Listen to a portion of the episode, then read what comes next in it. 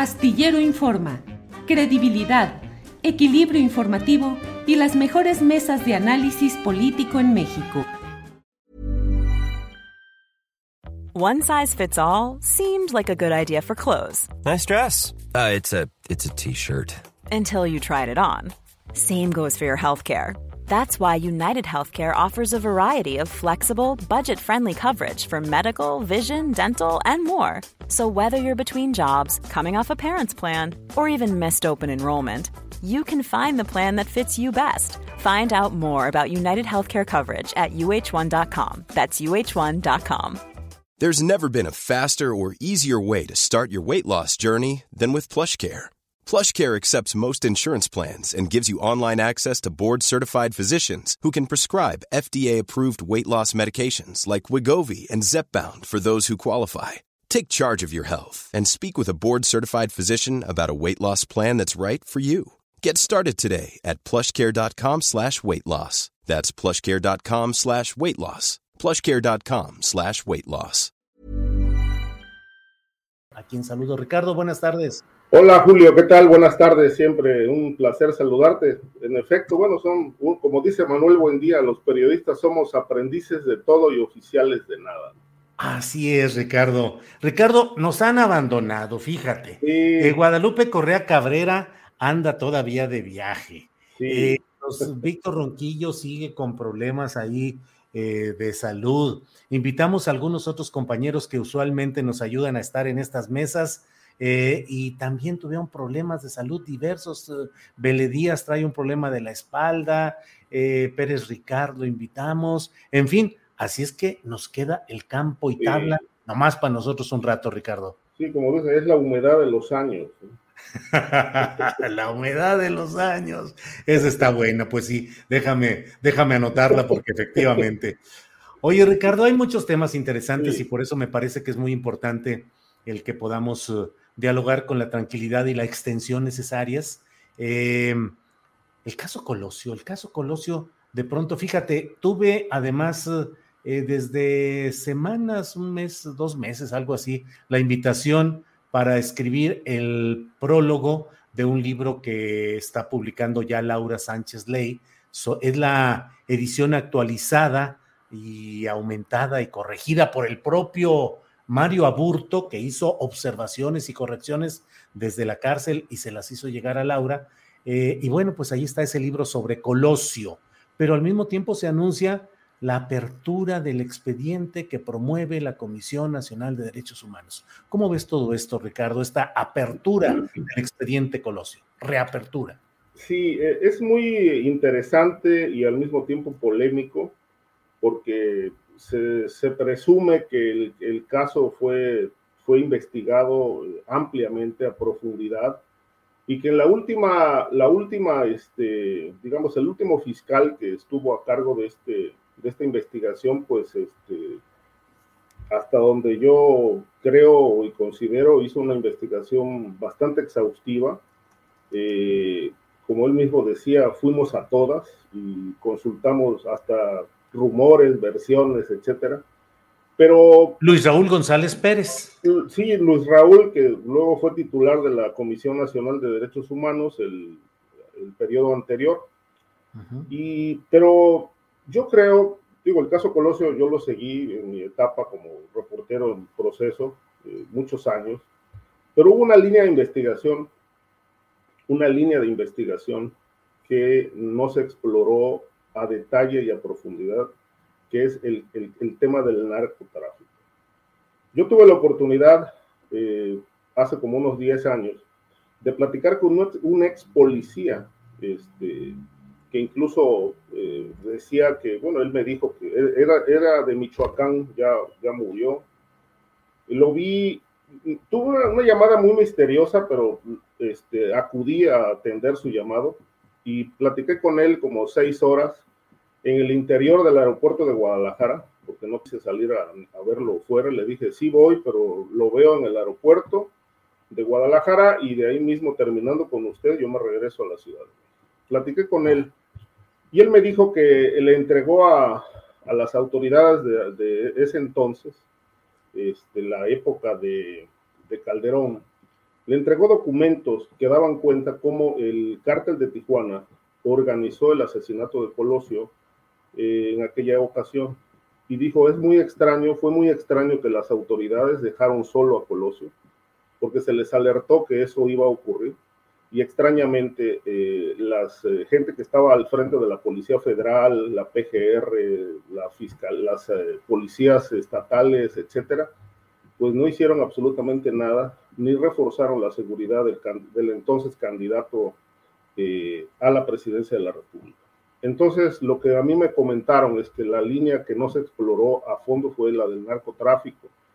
Alrededor de la campaña de Colosio hubo mucha gente del cártel del Golfo, este, Oscar Malerbe, eh, gente de García Ábrego, el propio hermano de García Ábrego estuvo cerca de la campaña, parece que querían aportar dinero. Eh, el propio Colosio se enteró que había gente del crimen organizado siguiéndolo en su campaña y pidió a su gente de seguridad que por favor retiraran a esas personas porque pues eh, no eran, eran no gratas ahí dentro del, del grupo. Pero yo después platicando con Luis Raúl, me dijo, es que nunca tuvimos una evidencia, una evidencia fuerte sostenible de que el narcotráfico hubiera sido, el, digamos, una, una razón para, para asesinarlo, una causa, este, hasta donde sabemos, nosotros investigamos si el narcotráfico no fue en línea. Después se retomó esta situación.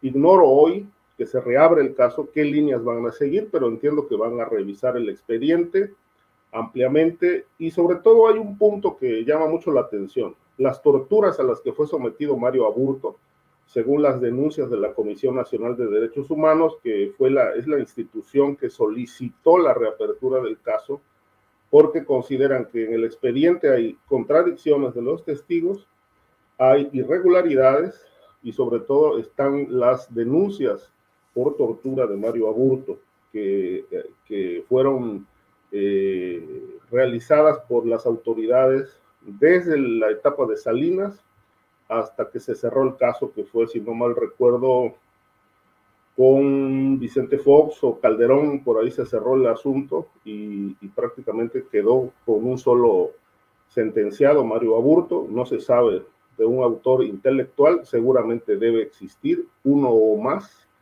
pero este, pues quedó ahí como el asesino solitario, un tema muy polémico desde la propia captura de Mario Aburto. Ricardo Ravelo, mencionas dos temas que considero que forman parte casi obligada de un contexto de análisis de lo que pudo haber sucedido con este magnicidio.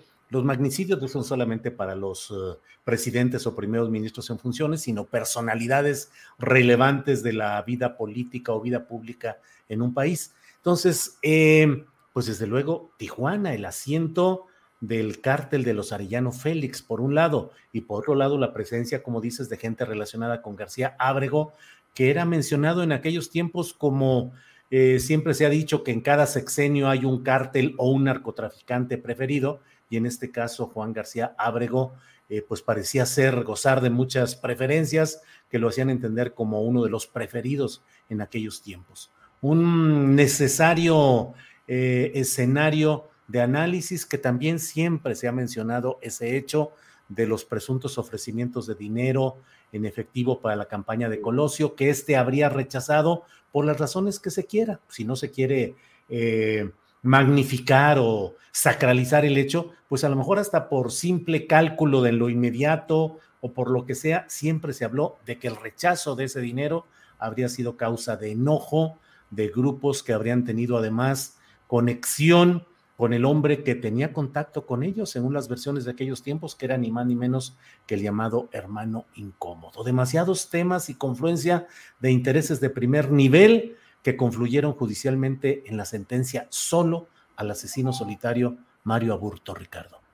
Sí, sobre todo te decía, tan polémico, porque cuando detienen a, Aburto en Lomas Taurinas, este, en lugar de llevarlo y ponerlo a disposición de las autoridades, se lo llevaron a una casa de playa que era eh, de propiedad de eh, el hermano de este de este exgobernador de, de, Sonora y expresidente del PRI. Este, Mario, Mario Fabio Beltrones. Mario Fabio Beltrones. Después Carlos Salinas le pide a Mario Fabio Beltrones que se traslade a, Lomas Taurinas, a Tijuana, y entreviste a Mario Aburto. Y antes de que el Ministerio Público lo interrogara, quien lo interrogó fue Mario Fabio Beltrones, por instrucciones de Carlos Salinas. Eh, y, y, el misterio, ¿no? supuestamente de esa casa de playa este, entró un aburto y salió otro aburto. Esos fueron, digamos, los elementos que hubo entonces que empañaron mucho la investigación. ¿Por qué una entrevista previa si, si quien debía, debió interrogarlo fue el Ministerio Público Federal o local y, eh, y no Mario Fabio Beltrones? ¿Qué platicó? No se sabe, son situaciones que quedaron ahí en el misterio. Lo que posteriormente, pues, dijo Malifabio Beltrones que la bala que mató a Colosio también mató su carrera política, hablando de él en lo personal. Pero bueno, esto fue posterior. Eh, y el tema de el segundo tirador, que eso se, se resolvió absolviendo, absolviendo a, al, al, al, que precisamente era de allá, ya murió, el, segundo tirador de, que le atribuyeron el disparo del abdomen este, que, en realidad pues salió de la cárcel y pues poco tiempo después falleció. El, caso de, por ejemplo, eh, bueno, que lo cuenta muy bien, por cierto, en un buen libro, eh, El Búho, este, el, que precisamente se llama así el libro El Segundo Tirador. Eduardo Valle. Eduardo Valle, El Búho. Y el otro es lo referente a Otón Cortés. Otón Cortés, en efecto. Y había otros personajes ahí, un, supuesto espía, Fernando de la Sota Rodaguelles, este, también involucrado, que fue investigado en su momento. Pero hay unos, hay unos elementos ahí interesantes.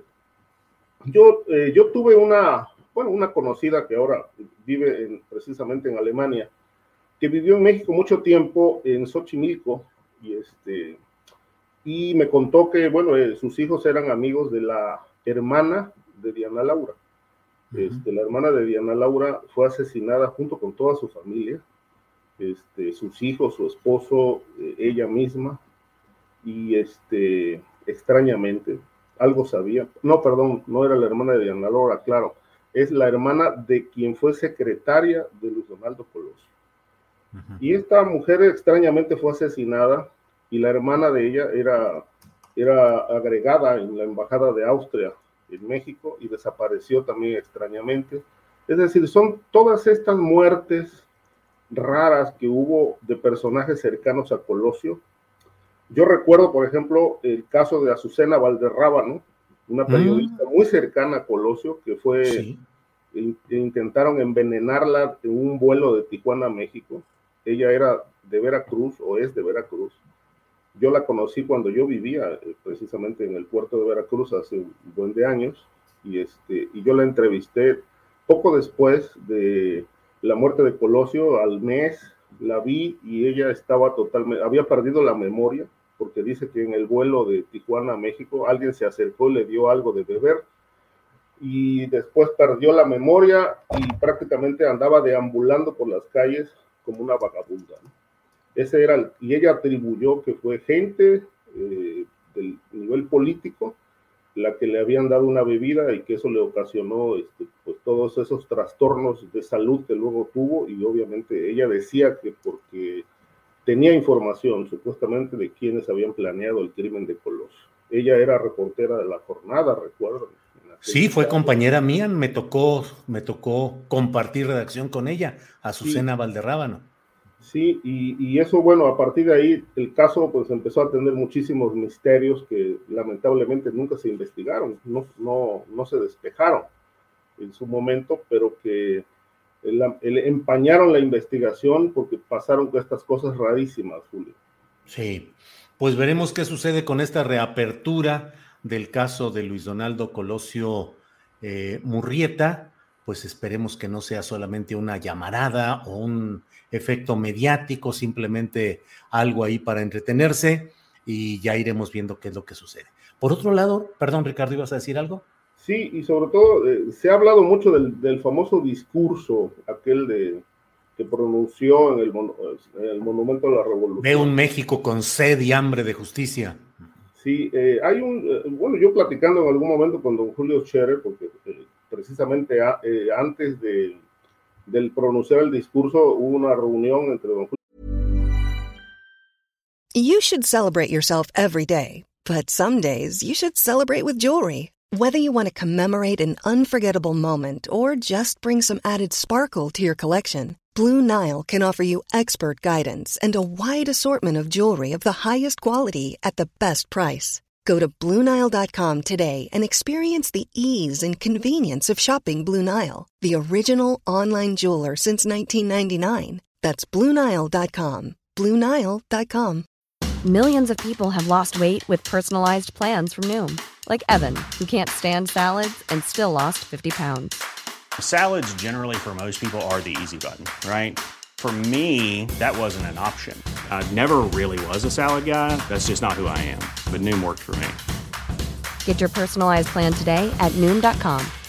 Real Noom user compensated to provide their story. In four weeks, the typical Noom user can expect to lose one to two pounds per week. Individual results may vary. Julio Scherer y Colosio ahí en la revista Proceso. Y, y don Julio Scherer le preguntó si, si había consultado con el presidente para pronunciar el discurso y dijo que no. Entonces, bueno, luego vino aquello de que la campaña no levantaba, que el PRI necesitaba un, sacrificarlo para, para realmente ganar la elección. Chere le sugirió, este, cambia tu sede de campaña, este, no estés en la Ciudad de México. El país hoy es Chiapas, ¿no? Que estaba recién eh, el caso del, del movimiento zapatista Dice, hoy el país es Chiapas, el búnker de campaña tiene que estar en Chiapas. Obviamente, eh, considerando que ahí la campaña de Colosio iba a tener otra dimensión a partir de estar ahí precisamente. Obviamente no, no lo hizo y este y, bueno, se mencionó mucho también la necesidad de sustituirlo y sobre todo la, el otro punto, el por qué el coordinador de campaña no estuvo en Lomas Taurinas. Este, se dice que siempre hay que preguntarse a quién beneficia el crimen, y en este caso, pues el beneficiado fue Ernesto Cedillo, quien fue el sustituto de Luis Ronaldo Colosio en aquel polémico y oscuro año de 1994, que pues venía acumulando casos de asesinatos como el de Mario Rosmacier, eh, obviamente el de Colosio, el cardenal Posadas, entre otros, que fueron, fueron los crímenes que empañaron el, sexenio salinista. Bien, Ricardo. Eh, otro tema que me parece que vale la pena que comentemos en este espacio, Ricardo, es el relacionado con lo sucedido en Topilejo, aquí en la Ciudad de México, y todo lo que se ha desatado en torno a la incursión, la presencia de gente del cártel de Sinaloa. Se han difundido mucho estas eh, charolas, estos emblemas policíacos en los que se ven ahí las iniciales de Joaquín eh, Guzmán y con la imagen del ratoncito, porque según eso a uno de los hijos le apodan el ratón. Eh, y luego, bueno, pues la presencia de García Harfus, que ha sido muy enaltecida incluso por opositores a la 4T, que han dicho eso es lo que necesitamos, una presencia fuerte, firme en el combate a la delincuencia. ¿Qué opinas de todo este episodio, Ricardo? Bueno, es un caso interesante por no solamente por la por el operativo, mega operativo que montó la Secretaría de Seguridad Pública Ciudadana en la Ciudad de México, sino por la trascendencia que tiene el grupo de los Chapitos, que eh, ha venido, digamos, extendiéndose a, a, lo largo y ancho del país. Y, y este, este, este asentamiento allí en Topilejo, obviamente, bueno, ellos no solamente operaban esa región, e, ellos tenían una conexión hasta Morelos, eh, otros estados cercanos, Guerrero, etcétera, pero uno de sus eh, centros de operaciones estaba ahí en Topilejo. Ya había presencia tiempo atrás de esta célula, porque resulta que, en, digamos, en el año pasado, el año pasado, en, este, precisamente en el Hotel Intercontinental Santa Fe, este, fue asesinado eh, este, Juan Carlos Valenzuela, a quien se, de quien se dijo que, fue, que era sobrino del, Chapo, de, perdón, del Mayo Zambada. Después de ese crimen, este, eh, fue decomisado, fueron decomisados como 60 kilos de cocaína en un, en un edificio de la avenida Xola, ahí muy cerca de, de, la colonia Doctores. Y después de este evento, bueno, hubo una, una captura de varias personas ligadas a los chapitos. Y después de esto se presenta el caso de Topilejo, donde además de, de, de ser una, una una casa de seguridad donde estaban personas secuestradas o llevaban a las víctimas de secuestro, pues bueno, eh, eh, la gente empezó a denunciar este, levantones, asaltos, secuestros eh, en toda la zona de, de Morelos hasta esta, esta, este punto de Tlalpan. Y desde entonces, pues se siguió, según la versión oficial, se llevó a cabo una investigación amplia para detectar quiénes eran estos estos delincuentes. De tal manera que, bueno, esto ya eh, tiene tiempo, la presencia del cártel de Sinaloa en la Ciudad de México es una realidad, no es nuevo, no se viene descubriendo, tiene muchísimos, muchísimo tiempo que eh, entraron, obviamente antes de esto entró el cártel de Jalisco, porque esto lo, lo dijo todavía Alfonso Durazo cuando era secretario de Seguridad Pública Federal, él confirmó que ya había presencia del cártel de Jalisco, y que obviamente estarían también por arribar a la ciudad eh, otras organizaciones criminales. Ahora se confirma que, bueno, el, el, cártel de Sinaloa está presente, no creo que sea la única célula. El cártel de Sinaloa está operando en varios puntos de la ciudad, el Estado de México, obviamente, y particularmente, bueno, con el, el narcomenudeo, que es un negocio fuerte en la, en la capital, ser una zona de alto consumo de, de drogas, y obviamente los secuestros. Entonces, me parece que es un golpe, es un golpe importante por estos más de 15 o 14 detenidos, pero no son todos, es decir, yo creo que de aquí se van a desprender otras investigaciones para ubicar a, otros miembros de este grupo criminal. Eh, Ricardo, con, tan, con tanto impacto mediático, este tema de Topilejo y la detención de este grupo supuestamente relacionado con los Chapitos, que ya hay quienes están potenciando la figura de García Harfus como un eventual candidato de Morena al gobierno de la Ciudad de México. ¿Qué tanto han incursionado policías o militares en la política y qué resultado han tenido, Ricardo? Pues mira, este, sí llamó mucho la atención digamos, la transmisión eh, televisiva más allá de la cobertura del hecho noticioso que fue de impacto, bueno, pues la figura de García Harfus ahí estaba como en los mejores tiempos de García Luna, ¿no? Sí. Muy bien tratada, le dedicaron más de una hora.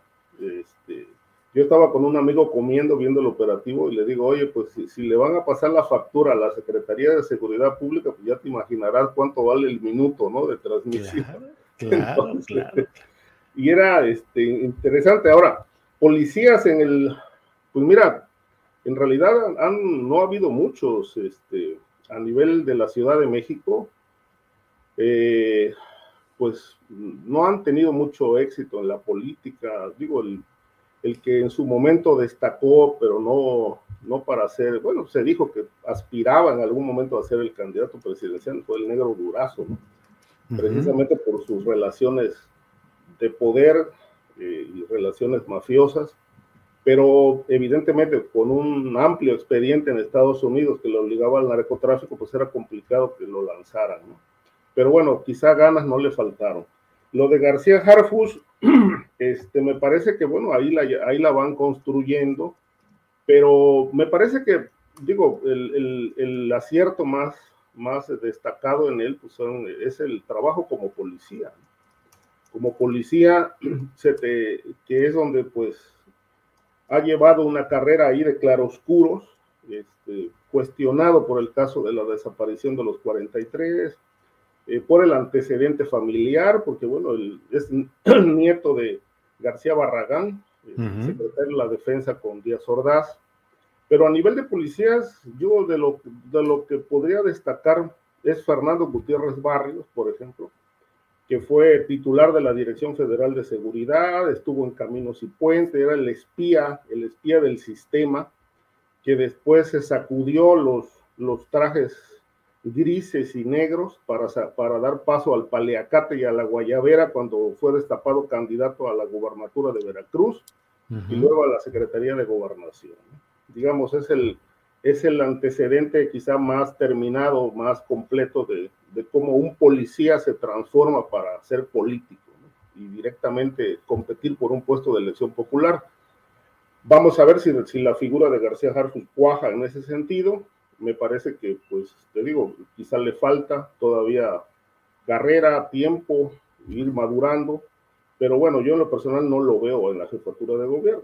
Este, yo lo veo como dentro de lo que sabe hacer, que es este, el tema de las tareas de seguridad, pero bueno, eh, hay circunstancias que a veces, eh, como dicen, no son las circunstancias son las que a veces determinan el futuro de, de los hombres de la política.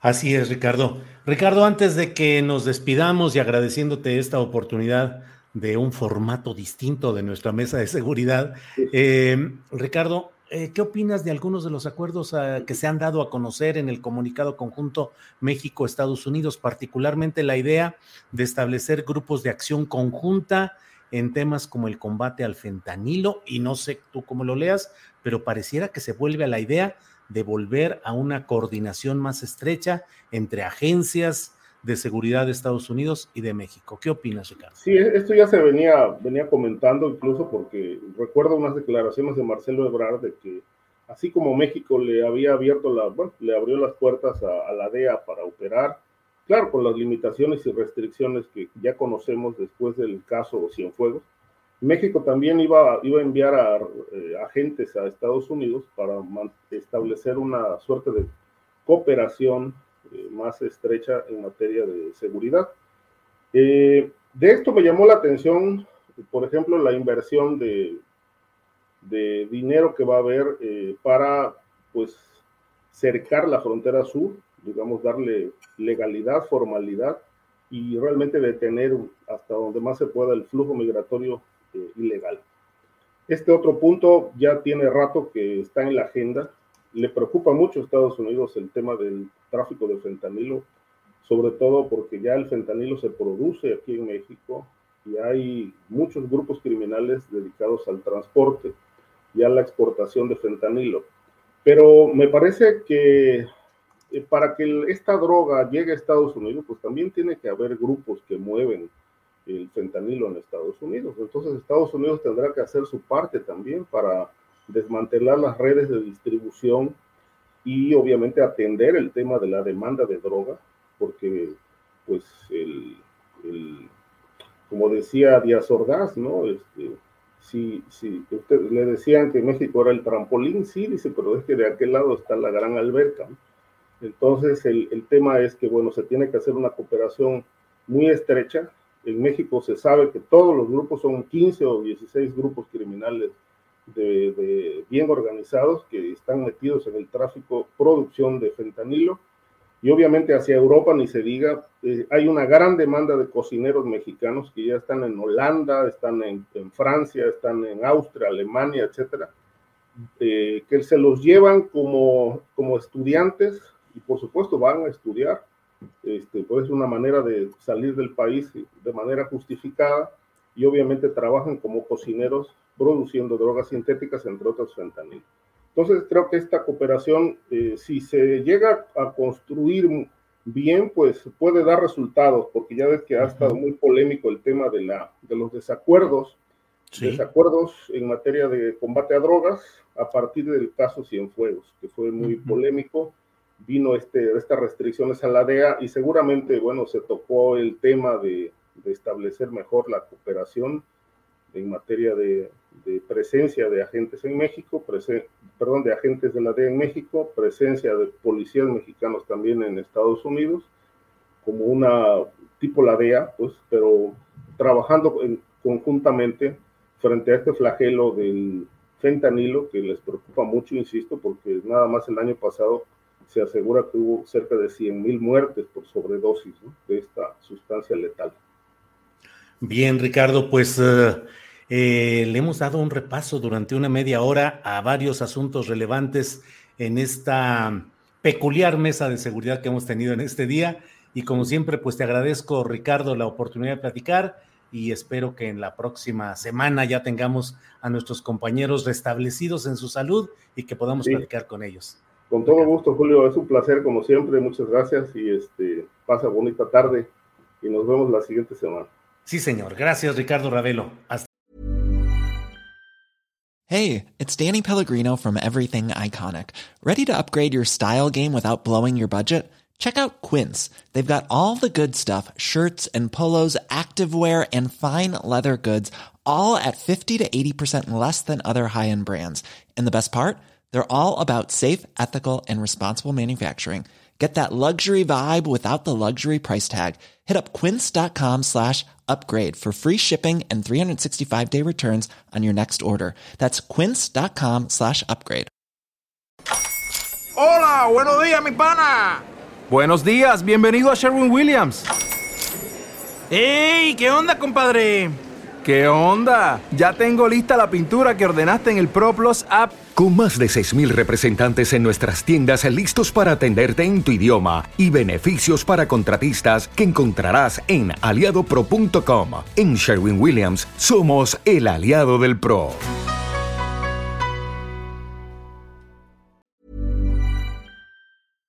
Para que te enteres del próximo noticiero, suscríbete y dale follow en Apple, Spotify, Amazon Music, Google o donde sea que escuches podcast. Te invitamos a visitar nuestra página julioastillero.com.